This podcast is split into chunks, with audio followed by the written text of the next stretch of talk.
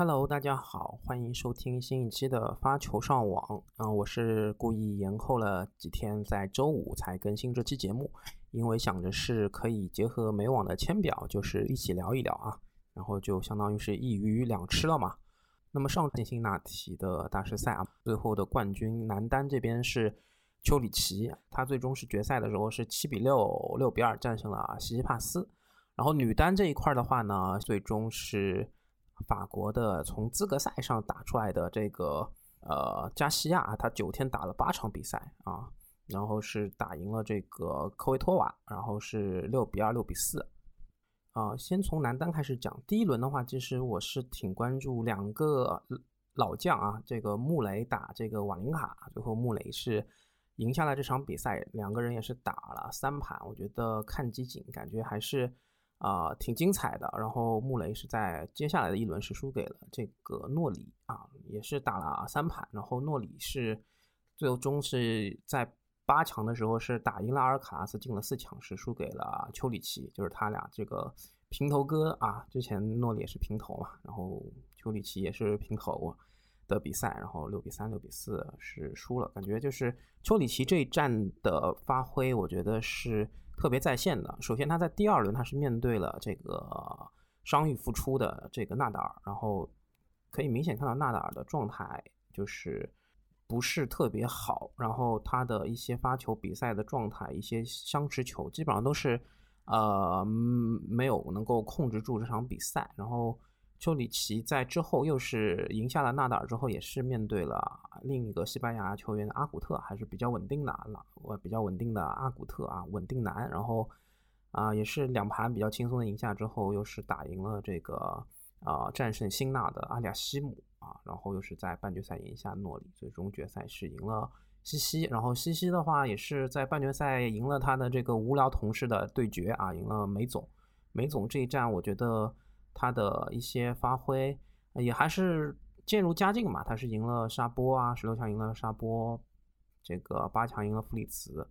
啊，然后半决赛也汉负这个西西啊，也他们俩其实也是打了三盘，然后我觉得第二盘的时候梅总其实在抢七赢下第一盘之后，第二盘对西西其实刚开始我觉得建立了三比零的优势，但是呃随着西西之后的这个连呃连保带破。呃，就是感觉这个球的这场球的这个气势就转到了西西这边，所以也不是很确定梅总他啊比赛竞技上出了什么问题啊，但是啊还是有那么一些让人唏嘘的吧。然后像阿尔卡拉斯打诺里，我觉得就是他自己这个去接这个诺里的二发其实是有一些问题的。然后之前穆雷有提，就是你如果接二发。没有一个很好的这个，如果你接二发有太多失误的话，其实是不可接受的。那我觉得这个可能是阿尔卡兹需要去补齐的一个短板。那西西的话，别别看西西现在那个什么，然后西西帕斯的话，我觉得这一战辛纳提让我看到他的反手有一些进步吧，就是他的反手他的变现呐一些。啊，斜线啊，然后包括一些直线和反斜线啊，他现在的反手的变化是相比之前会多一些，然后正手的话还是比较有侵略性啊。但是在决赛的时候，丘里奇他的发球，他的这个反手，他在底线相持球的能力，他的正手的失误，我觉得跟西西比会少一点，特别是在第一个抢七能够看到丘里奇这个七比零的抢七比分，还是挺能说明问题的。那么第二盘的话，我觉得也是。在首盘抢七失利之后，西西他的这个心态可能是受到了一些影响。那丘里奇的话啊，第二盘赢的是相对比较轻松的，就是一个六比二啊。然后丘里奇他的这个发球，他的一发，他的一发进球率，他的 S 球在这一战辛辛那提战，我觉得啊表现都是相当不错的。然后他看他夺冠后的一些采访，也是有了解到，在他今年三月复出之后。之前也是因为肩膀这边受了比较严重的伤，然后可能他的医生也建议他改变发球的姿势，然后他伤愈之后的一些比赛啊，然后他也提到他法网输给了迪米特洛夫，然后他的抛球是比较靠后的，然后他为了要更快的啊更改回自己之前的发球速度，他也是把球更往前面抛，然后也是能够发出两百以上的这个发球。然后这一战的话，我觉得对丘里奇也是啊，在打美网之前挺有帮助的啊。这个快速硬地的球场啊，还值得一提的就是科耶高斯他的啊这个第二轮他是面对了弗里茨，但是输给了弗里茨，两盘输的还是比较没有脾气的，然后可能跟他这个。打了之前打了有点多的比赛有关系，然后这一周他是没有安排比赛，我觉得可以看看他之后休息后在美网的一个表现吧。然后男单这边说差不多，说到女单啊，女单最后是加西亚，她是加西亚，她是因为她报名时候的排名比较低，所以她需要从资格赛开始打。他九天赢下了八场比赛啊，然后他他还击败了三个前十的球员啊。除了他决赛赢下了这个科维托瓦之外，他在半决赛赢下了萨巴伦卡，然后八强是打赢了佩古拉，第二轮是赢了萨卡里啊，这三个人现在都是女女子单打排前十的。那么首轮的话，像我们国家的张帅也是面对大阪直美，但是我觉得大阪直美现在真的没想好好打球啊。张帅赢下了，然后又在第二轮赢了这个亚历山德罗娃，然后。第三轮又是打赢了二号种子康塔维特，那康塔维特现在在硬地上的发挥，我觉得不如他去年，不知道他面对了什么问题。那张帅也是在之后的八强战是输给了萨巴伦卡，也是比较接近的比分，然后还是有一些可惜的。啊，除了这个张帅之外，我觉得呃拉杜卡努这一战打的也还不错，他首轮是焦点战啊，面对了这个伤愈复的小威，然后。没给小威什么机会吧，然后第二盘还打了一个六比零啊，给这个小威啊伤愈复出之后 就是送蛋了，然后他在第二轮又是打这个阿扎伦卡，然后也是给阿扎伦卡送蛋了，所以这两场比赛能够感觉出来图萨诺夫还是对拉杜卡诺有不少帮助的。那么第三轮是面对了这个佩古拉，这个我们美国一姐，然后东道主作战的话，我觉得在首盘就是七比五佩古拉拿下之后。第二盘也是佩古拉六比四啊，六比四拿下了这场比赛。那我觉得这看比分还是比较接近的。然后呃，我觉得这一战能看出来拉杜卡诺状态还是向好的，所以啊，可以看看他之后的这个大分他能保多少吧？应该是能保多少保多少。看加西亚的决赛。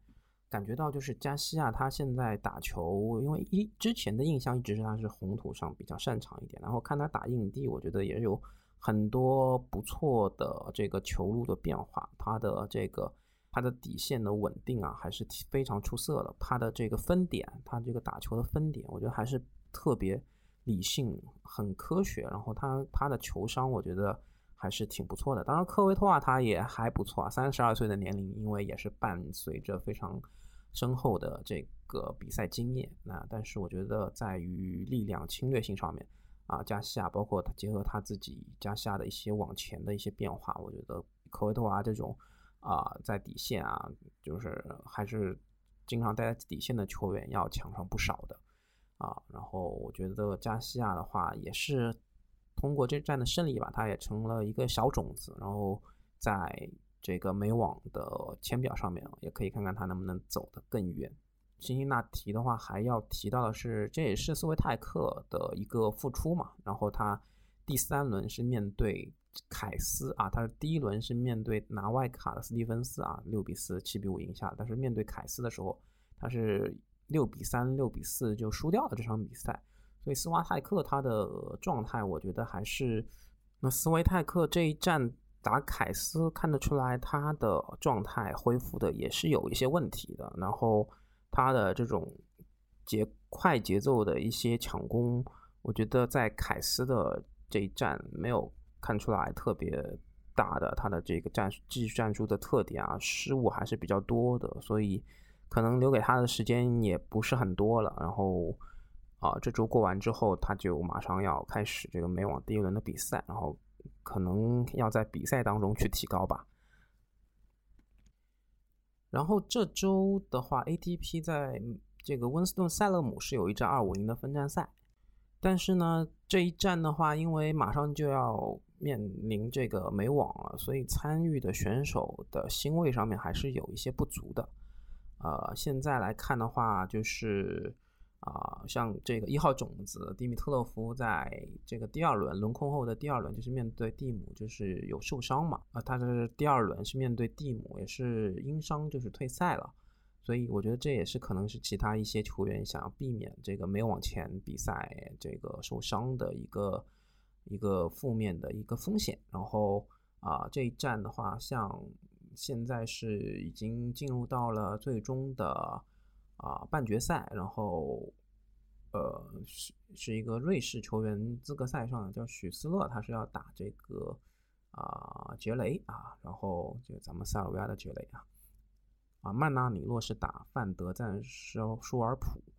这个曼纳里洛和克莱西的这个八强的集锦，我看了一下还是挺精彩的。然后我觉得莫纳尼诺他的一些处理球，哎，有让我看到他在澳网时候状态比较好的那一种感觉了啊。他的这种啊左手啊，他那他这种挥舞，因为有些时候就用一些巧劲儿啊，能够让这个克雷西这种。这种发球上网的打法有些无力可施啊，然后这种穿越也是很漂亮，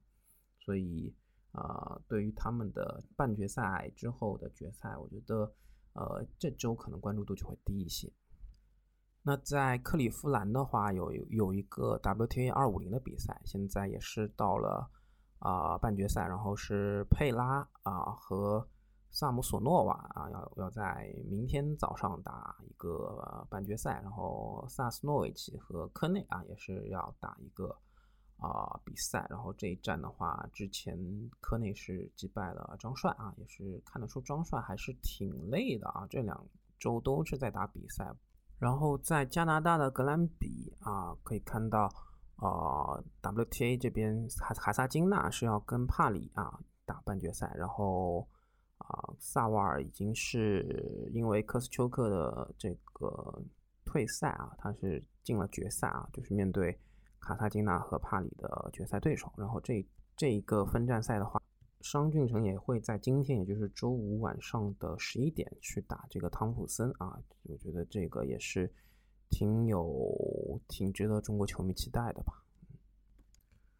然后这周的比赛，因为受到美网的影响吧，然后可能关注度就不是那么高了啊。然后，呃，昨天的话，德约也是有正式这个声明，他是要退出这个今年的美网的比赛。那么，其实我觉得对于球迷来说，还是一种损失吧。我觉得对一个大满贯赛事来说，缺少德约这样伟大的一个网球运动员。其实无论是对他的球迷来说，还是对整个网球迷来说，啊，都不是一个特别百分之百的一个大满贯的比赛啊。所以我觉得德约他对疫苗的态度啊，还是尊重吧。如果他自己做了这样的选择，那么没有办法参加这样的比赛，我觉得他自己多多少少也会有遗憾。那对球迷来说也是这样。那。对德约来说，只能期待之后的这个拉乌尔杯了啊！因为现在能够看到今年的欧洲队是很强的，费德勒、纳达尔、德约、穆雷四巨头，加上鲁德和西西帕斯。那么世界队的话，也是最后官宣了啊，这就官宣了最后两名队员，就是伊斯内尔和德米纳尔。那么世界队就是阿利亚西姆、弗里茨、施瓦茨曼、索克，还有伊斯内尔和德米纳尔。那么这个的话，就是。呃，拉沃尔杯会在九月的二十三号到二十五号在伦敦的欧尔球场去进行。我感觉今年世界队还是没得打，不知道大家觉得呢？但是我觉得应该会比去年啊会好一些，没有那么悬殊啊，比分上没那么悬殊。然后我们看回这个美网的这个签表啊，因为这个美网的话也是今天签表有出来啊，除了一些资格赛的选手还在。啊，鏖战之外啊，然后我们也可以看到，我们跟中国网球相关的球员张之臻、吴亦丙和袁媛媛已经晋级到了这个资格赛的决赛轮了。啊，也就是说，只要这一轮打赢之后，就是啊，可以参加接下来的正赛了啊。只是说分到哪个球员，那可能还是需要再去抽啊。但是像王强和朱琳是比较遗憾，就是已经出局了啊。然后。呃，我觉得还是挺期待，特别是张之臻和吴亦丙他们能能够在法拉盛有什么样的发挥呢，我特别好奇。说回这个这个男子的签表啊，然后这个上半区是啊梅总和西西帕斯啊，这是两个大种啊。我们先来看看这个梅总的这个半区啊，他这个半区的话啊，我先看看梅总这边的一个四分之一半区，我觉得他这个半区里面啊，可能在十六强他就会面对科耶高斯啊，这个我觉得可能是他比较大的一个麻烦。那么别的选手，我觉得在十六强之前应该给他造成不了太大的麻烦。嗯，科耶高斯啊，这这边可能啊会有一些像什么呃杰杰沃夫或者阿古特啊，这他们俩首轮这个我觉得还是可以看一看的。然后在八强面对的种子最大的种子，应该就是可能潜在的对手就是阿廖西姆。阿廖西姆这边的话，我觉得他的麻烦会大一些，而且他最近的一些发挥虽然也还不错了，但是我觉得。还是有大概，还是觉得他没那么稳定啊，所以啊，无论是像布布列克还是嗯这个迪迪米纳尔，呃莫尔坎啊，这些人觉得都会给他造成麻烦啊。然后他首轮可能还面对一个资格赛选手，就是如果首轮是一个资格赛选手的话，我觉得啊，如果是我们中国球员的话，那还是挺遗憾的啊。然后西西这一个四分之一半区，我是觉得。能给他造成麻烦的人也不多啊。然后像弗基纳的话，他也是有在今年的蒙特卡罗赢过的啊。然后像克雷西啊、穆雷、切伦多洛啊这些人啊，切伦多洛跟穆雷是首轮就要交战的，还是挺期待的。切伦多洛这因为之前的红土啊发挥不错，也是拿了一个小种子，二十四号种子啊。啊，贝雷蒂尼啊，也是贝雷蒂尼倒是有可能会给西西造成一些麻烦啊。西西帕斯的对面啊，如果八强的话，面对的没有意外，他面对最高的应该是鲁德啊。鲁德这边的话，他是五号种子嘛，他这边的话，我觉得鲁德这边，我觉得像啊柯达啊，然后范占德舒尔普啊，然后霍特温啊，这个之前拿过一个分站赛冠军的球员啊。包括保罗，而且他们状态都还不错啊。然后瓦林卡也是会面对一个资格赛球员啊。然后如果这个资格赛球员是中国人，我觉得不不管是张志臻还是吴一丙啊，能够感觉可以从瓦林卡这边有可能会有一些收获啊。然后十号种的弗里茨啊，弗里茨本土作战，然后我觉得也是一个挺有竞争力的一个人选。所以这个片区对鲁德来说可能不是很友好啊。他这边抽到的签挺硬的。然后西西的话，我觉得。他那边倒还好，但是西西的战绩还是挺稳定的，我觉得进个八强应该没什么问题。对，然后至于他八强的对手，我觉得可能是一个比较有悬念的一个事情，不管是鲁德还是其他人，我觉得啊都有可能。纳达尔这个小半区里面，我可以看到，呃，其实没有特别强的，对吧？像这个。贾斯奎特这些都都是他经常虐的人啊，凯兹曼诺维奇、迪亚夫，呃，索克、施瓦茨曼啊，这些人那这个小半区没有，但是他到了八强的时候，他那边是有两个比较大的种子，是诺里和卢布列夫啊，然后也不确定他现在这个伤愈复出后的状态怎么样啊，他纳达尔手里也是会面对一个持外卡参与的对手啊，然后。嗯，那一边的话，其实像麦克唐纳德、帕尔雷啊，其实啊，就是诺里这边反而是啊，签也挺硬的吧。嗯，然后有伊斯内尔啊，伊斯内尔算不太行。然后沙波啊，这个穆纳尔啊，全春雨啊，杰雷啊，卢布列夫啊，这一些人，我觉得啊，诺里这这这一块其实还是有挺多好手啊，虽然。啊，包括像卢布列夫啊，在他这个半区里面，所以纳达尔，我觉得八强不管是对诺里还是卢布列夫都没有那么好打。如果他状态恢复正常的话，进个十六强、八强应该是没什么问题。然后剩下另外一个四分之一半区就是阿尔卡拉斯的这个半区啊，他这一块还是呃有那么一点阻力吧，我觉得。首先，他首轮就要打之前在红土上状态特别好的巴耶斯啊，嗯，像布隆克斯比呀，啊，埃文斯啊，打这个拉莫斯啊，这些西里奇啊，他他他，首先他这个他这个轮他这些轮轮次可能会面对一些实力还不错的一些球员啊。然后他如果问晋级问题不大的话，我觉得虽然可能会面对一些好手，但是阿尔卡拉斯的话打到八强应该问题不大啊。他可能面对对面的比较大的种子就是啊霍尔卡奇和辛纳啊，然后他们当中的一个胜者吧。然后像曼纳里洛啊，然后啊马丁内斯啊，嗯中岛布兰登、迪米洛夫、迪米特洛夫、穆塞蒂啊，这些人可能也会给霍尔卡奇或者辛纳造成一些麻烦。但是我觉得，呃，就是阿尔卡拉斯的对手是大概率出现在霍尔卡奇和辛纳之中的啊。然后对于这个阿尔卡拉斯来说，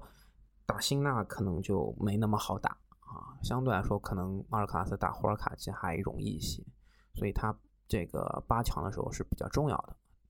然后这一战的话，不知道梅总能不能顶住这个压力啊？因为这一战德约都没有来啊，去年他也是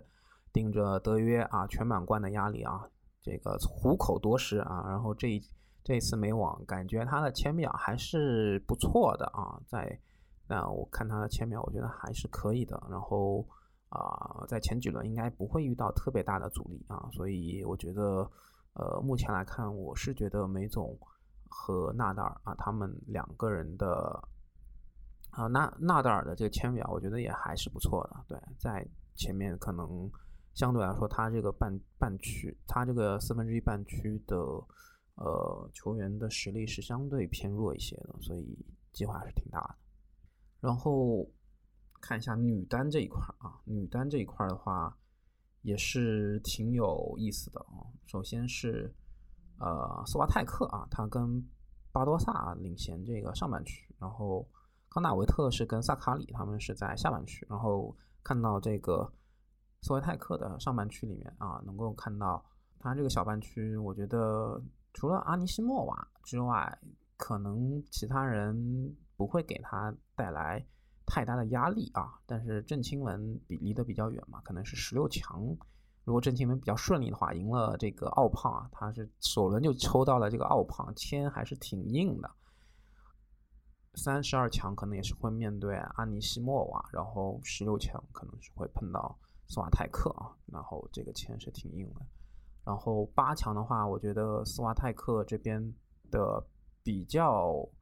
有可能的对手就是佩古拉啊，或者是科维托娃啊，可能是他们两个其中之一。八强的时候啊，然后巴多萨这边的话，他自己今年的状态我觉得也不是特别好。然后呃，像阿加伦卡，然后本西奇啊，科斯蒂亚、科斯丘克这些人，我觉得也都有可能会给他造成一些麻烦。然后他如果顺利来到八强的话，他可能会面对。萨巴伦卡啊，当然萨巴伦卡这边其实也是，呃，这个小半区里面也是有不少出色的球员，他们未必能够啊出现。像他这个小半区里面，哇，他这个他这个八分之一半区里面特别强，萨巴伦卡这边有卡内皮呀，啊，莱巴金娜、大阪直美、柯林斯啊，这个澳网亚军啊，然后尤万啊，西尼亚科瓦。陶陶森啊，科内特、拉杜卡努，哇，萨巴隆卡这边这个钱真的是太硬了，我觉得他这边真的太硬了。巴多萨这边的话，我觉得也不容易啊。虽然巴多萨这边，我觉得这个八分之一半区也不容易啊。也佩特科维奇，这个鲍兹科娃啊，也不好打啊。阿扎伦卡这些，科斯丘克，所以女单确实什么都有可能啊。但是我觉得这个萨巴伦卡这边的签确实有一些太硬了。萨巴伦卡他要顺利出现的话，我觉得还是挺有难度的。然后看看萨卡里这边的下半区啊，他这边的下半区就是首轮就要打玛利亚，然后他这边也有王希雨啊、李安啊、加西亚，加西亚也在萨卡里这个半区，还有卡利斯卡亚啊，这个安德莱斯库。啊，哈姆尼坦啊，这些人都是，还有这个巴西的玛雅哦，萨卡里这个小半区，这个八分之一的小半区不好打。那萨卡里他如果正常的话，他啊出现的话，他八强可能会面对的是比较大的种子是哈勒普。还有高夫啊比较高的种子。但是哈勒普跟高夫这边，哈勒普跟高夫这边其实也有不少好手啊，像比方说我们张帅啊，他首轮是抽到了泰西曼，也是一个小种子啊，三十号种子，泰西曼是这一站的三十号种子种子。然后凯斯也在这个小半区里面啊，G 二接在这个小半区里面。啊，也也还是挺有竞争力的。就是女单的话，你觉得这这些人他们都有可能啊，的都有可能都有可能翻车，也都有可能 晋级啊。这个确实不不太好评估。哦，康塔维特这个半区的话，先说他这个八分之一半区，我觉得除了呃，也是有像克拉奇科娃、费尔南德斯、特雷维桑啊这些不错的球员，然后萨姆索诺娃。啊，这个穆霍娃、汤姆贾诺维奇啊，包括像小威啊，这些这些人，呃，都是挺有实力的球员，所以你也其实判断不了什么。就是小威的这个签表，我觉得首轮科维尼奇应该没什么问题啊，然后次轮康纳维特现在这个状态啊，也不是没有机会。那第三轮的话，就是特雷维桑和穆霍瓦，我觉得这可能就难度了，然后再到后面。可能是面对费尔南德斯或者克拉奇科娃，目前的小威，我觉得那几率就不大了啊。再到后面，我觉得啊是谁，可能都我都不是很清楚了。对，因为这个 WTA 的变数还是比较多啊。就是我觉得还是祝小威好运吧。对，反正就是康塔维特这个半区有克莱奇科娃、特雷维桑啊，这个萨姆索诺娃，还有费尔南德斯、汤姆贾诺维奇、穆霍娃这些。包括小威啊，这这这这个半区，这个这个这个八分之一半区还是实力非常强劲的啊。对对，抗塔维来说，特别是他今年的状态又比较一般，所以呃不是很乐观。然后在这一个啊，就是他如果能够进入到八强的话，他可能面对的比较高排位的种子就是贾巴尔啊。贾巴尔这边的话，也是有像齐丹赛克啊、托尔莫。然后罗杰斯啊、维基奇、库德门托娃，包括卡萨金娜啊，卡萨金娜，我觉得是非常不错的球员啊。俄罗斯一姐啊，无愧于俄罗斯一姐。所以贾巴尔要在这边能够这个八分之一区进入八强啊，去面对啊这康塔维特这半区的一个胜者，我觉得也是挺有难度的。然后这个签表就是这样。然后今今天嘛，决决胜轮，张之臻是会对博格斯，吴一丙对穆泰特，圆圆对英格丽斯。然后祝他们好运吧。然后这一期的发球上网就到这儿，谢谢大家。欢迎收听发球上网，发球上网现已上传小宇宙、喜马拉雅、网易云音乐、苹果 Apple Podcast、Spotify。你可以在上述平台收听并留言与主播嘉宾互动。另外，添加发球上网小球童微信号 surf 下划线 volley 即可进入发球上网听友群，以球会友。